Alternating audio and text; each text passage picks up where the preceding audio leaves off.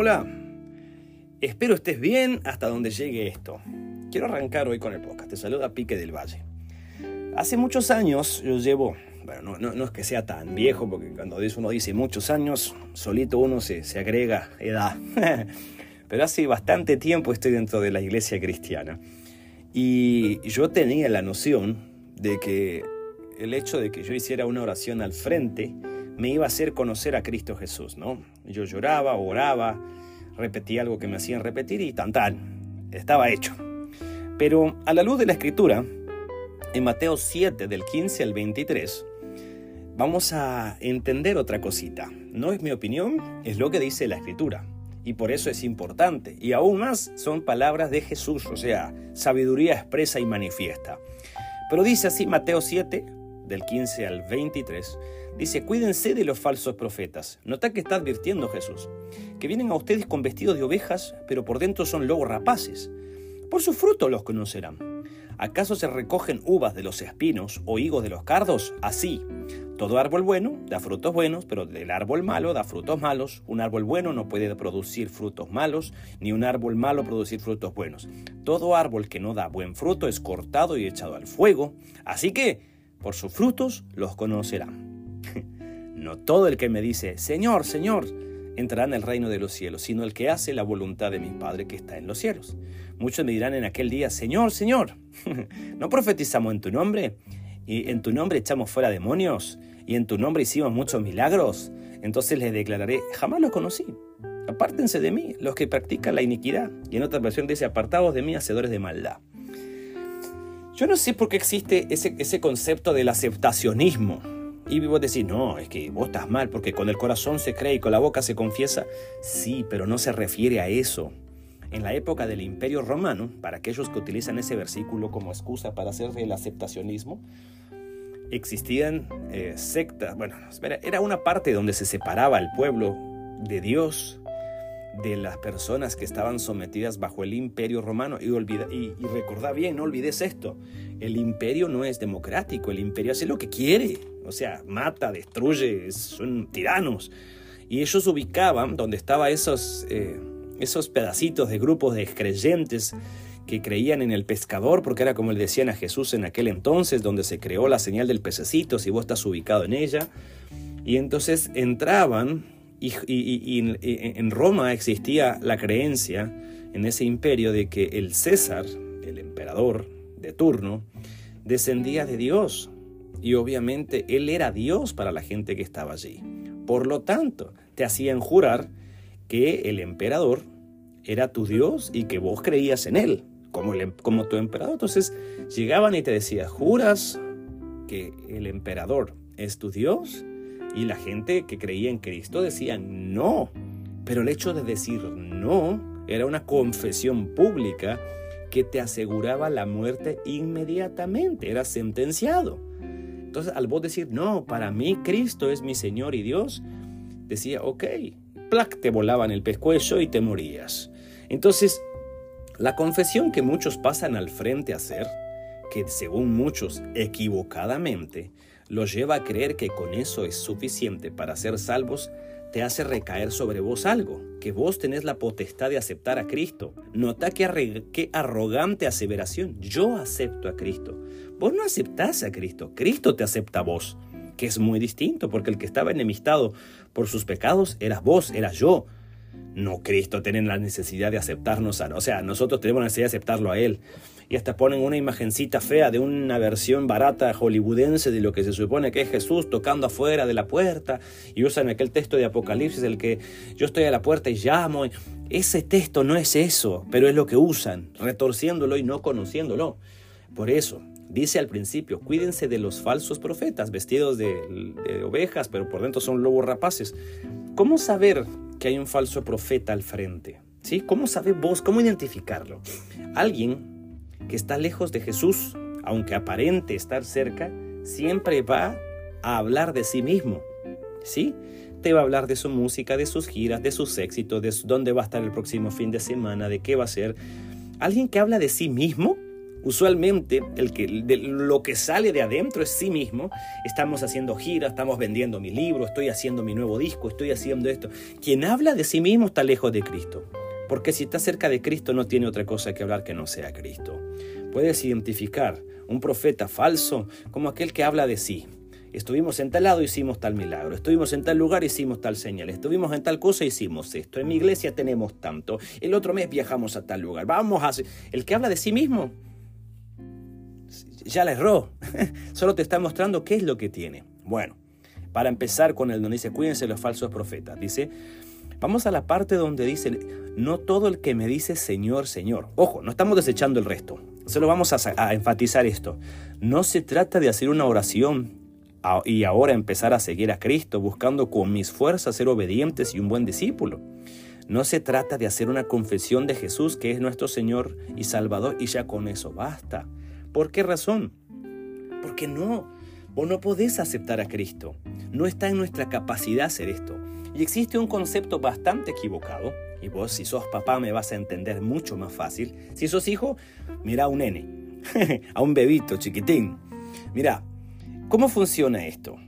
Da la casualidad que existe el errado concepto que el albedrío para nosotros es la capacidad de escoger en qué, entre el bien y el mal.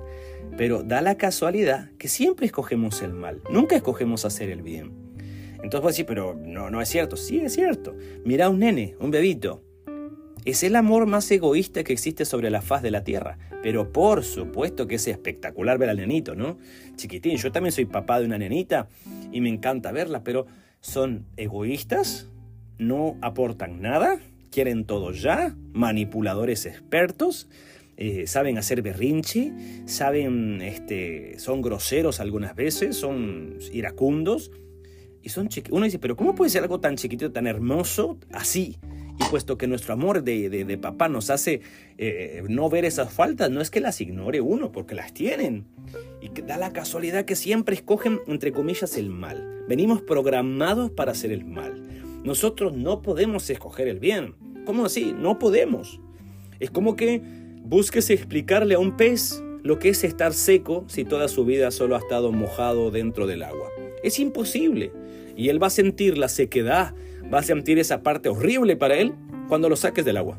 Entonces va a decir, uy, esto es estar seco. Bueno, nosotros nacimos en pecado, como el pez bajo el agua. Y no conocemos la santidad a menos que Cristo nos saque de allí. Pero ¿quién es el que nos saca? Cristo. ¿Quién es el que nos acepta? Cristo. ¿Y cómo funciona esto? Soberanía divina. Cristo es el que te aparta de esa parte, el que te saca de ese lugar, valga la redundancia.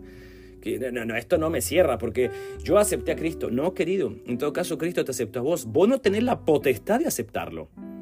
No, eh, bíblicamente, sencillo de verlo, está en toda la escritura. Vámonos con Abraham. Dice que Abraham pertenecía a una tribu de los caldeos, en Ur, dice la escritura. Y, Dios lo llamó y le dijo, vete de la tierra. Y le dijo, ¿a dónde? a la tierra que yo te daré y tarará, y lo sacó. ¿Qué hizo Abraham para seguir a Dios? Nada, fue Dios quien lo sacó. Vámonos con Moisés, está en el desierto, se le aparece la zarza, la zarza le dice, ve, vas a liberar al pueblo, tarará, tarará, y le da toda la instrucción. ¿Qué hizo Moisés para estar viendo la, la zarza, para invocar a Dios? Nada, fue Dios quien se le apareció. Vámonos al Nuevo Testamento, ¿te parece? Mateo, vámonos a donde está eh, cuando Dios llama a Mateo, cuando Dios llama a Pedro, cuando Dios llama a Andrés, cuando llama a cada uno. Uno con Pedro, a la playa.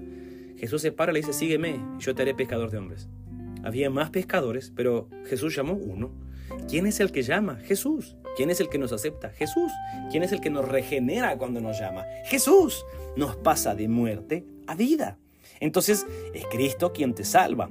El Espíritu Santo te llena, te regenera y te pasa de muerte a vida y ahora es una nueva naturaleza. Ahora puedes seguirlo, ahora puedes verlo, ahora puedes obedecerlo, entenderlo, creerle, avanzar. Antes no.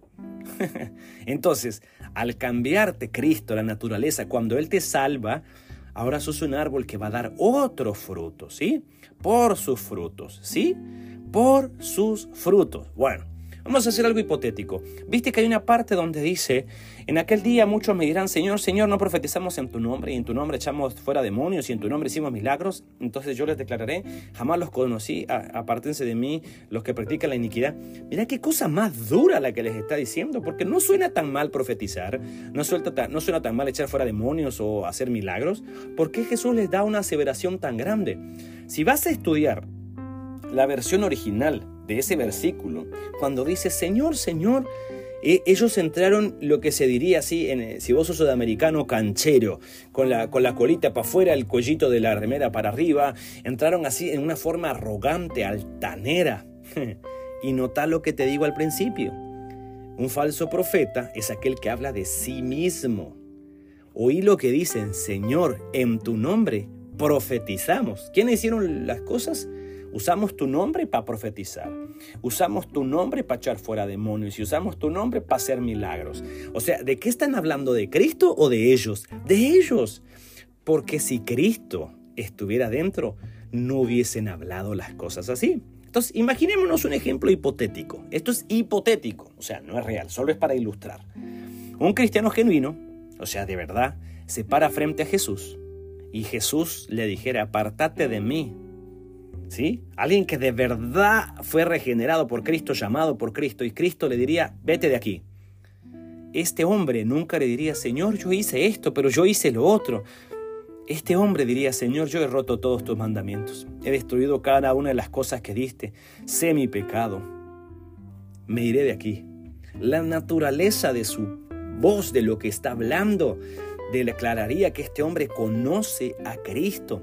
Por eso no se trata de decir Señor, Señor, se trata de que Cristo haya cambiado tu naturaleza y por consecuencia ahora entiendes el precio de tu pecado, sabes lo que causó tu pecado y solo así vas a valorar la gracia del Señor. Porque hay tanta gente que peca dentro de las famosas iglesias porque no saben el pecado, porque no se predica de pecado, porque pase al frente a una oración, ahora pase al cuartito, le vamos a pedir sus datos, ya es parte de la iglesia. Mentira del diablo, no es así pero nos gusta creer que es así y por consecuencia hay un montón de falsas conversiones, gente que no es salva, por consecuencia su vida no se aparta del pecado. Entonces alguien va a decir, ah, usted ya no peca. No, por supuesto que no, peco.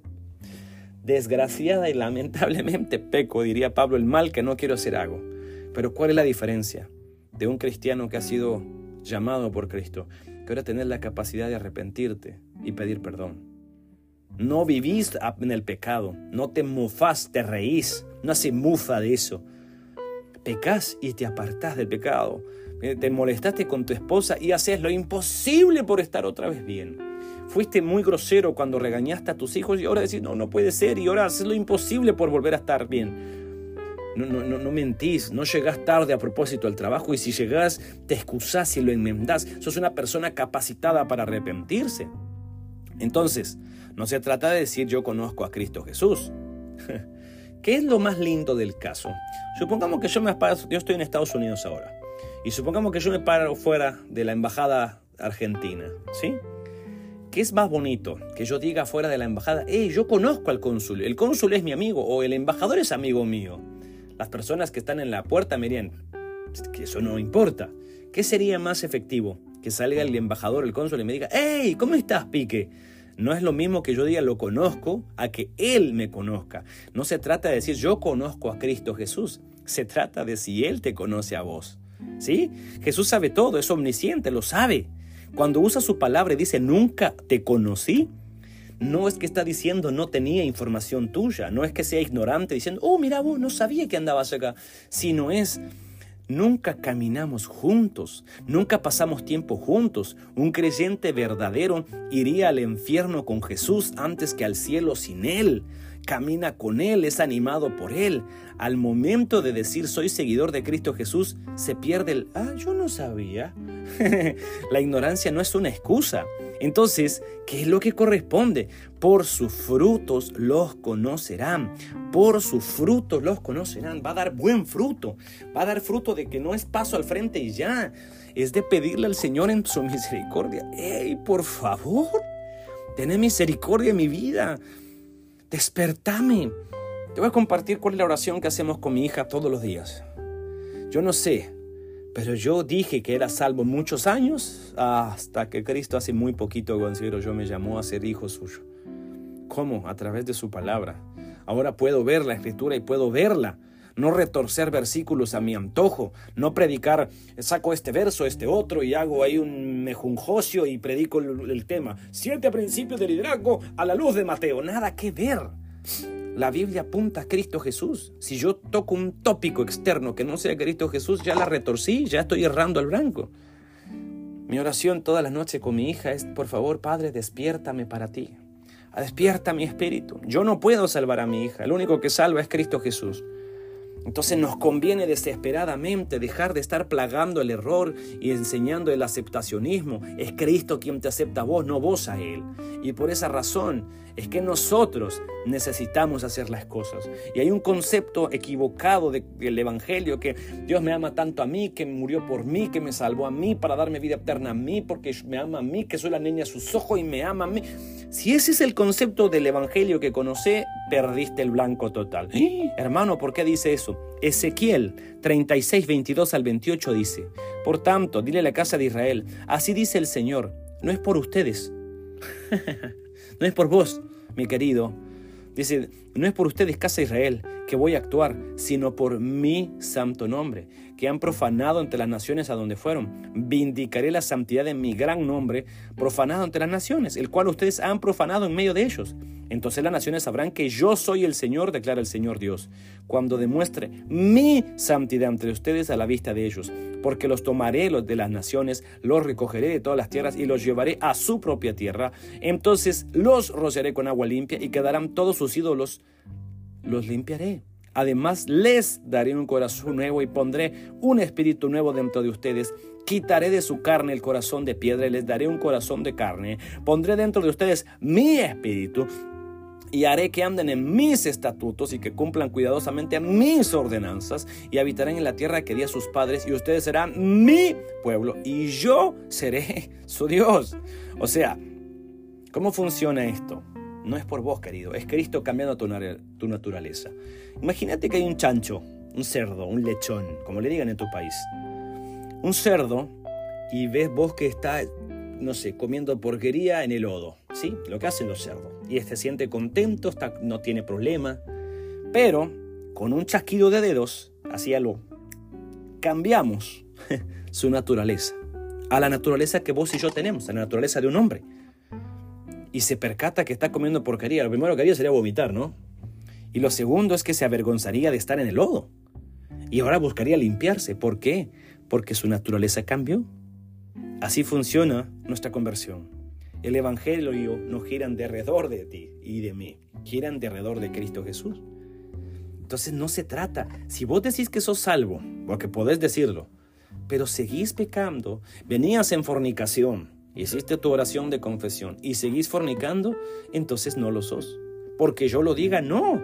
Porque Jesús en la escritura lo dice, no se trata de decir Señor, Señor. Si esa relación con el pecado no ha cambiado desde que conoces a Cristo, entonces no conoces a Cristo.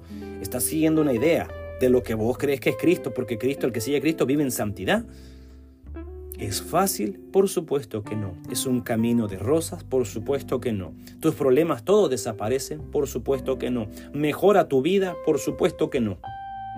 ¿Te da todo lo que quieres? Por supuesto que no. No creas a esa versión barata, satánica, que no es Cristo. Venga Cristo y su vida y sus problemas, sus problemas van a acabar. Mentiras, no es así. Pregúntale a los apóstoles cómo le fue hasta el último de sus días. Mira cómo murieron cada uno de ellos. ¿Por qué te hace pensar que vos vas a ser diferente? Que Cristo murió para que seamos prósperos. no es por ahí, querido. Entonces tengo que ser pobre. Yo no dije eso. Pero la agenda principal de Cristo no está en hacerte próspero, está en llevarte a una santidad progresiva para que puedas conocer más a Cristo Jesús y llegar al Padre. Mi querido, no se trata de pasar al frente, no se trata de pasar al frente, se trata de que Cristo Jesús en su gracia, favor y misericordia te despierte para Él y ahora sí podás seguirlo. Solo piensa en esto. El lugar donde vos naciste con la familia que vos naciste, a la hora que vos naciste, el día que vos naciste, en el sitio que vos naciste, vos no hiciste nada para que eso pasara. Es lo mismo para nacer de nuevo. Y sé que golpea. pero se trata de Él. ¿Sí? Es Él que nos hace nacer de nuevo.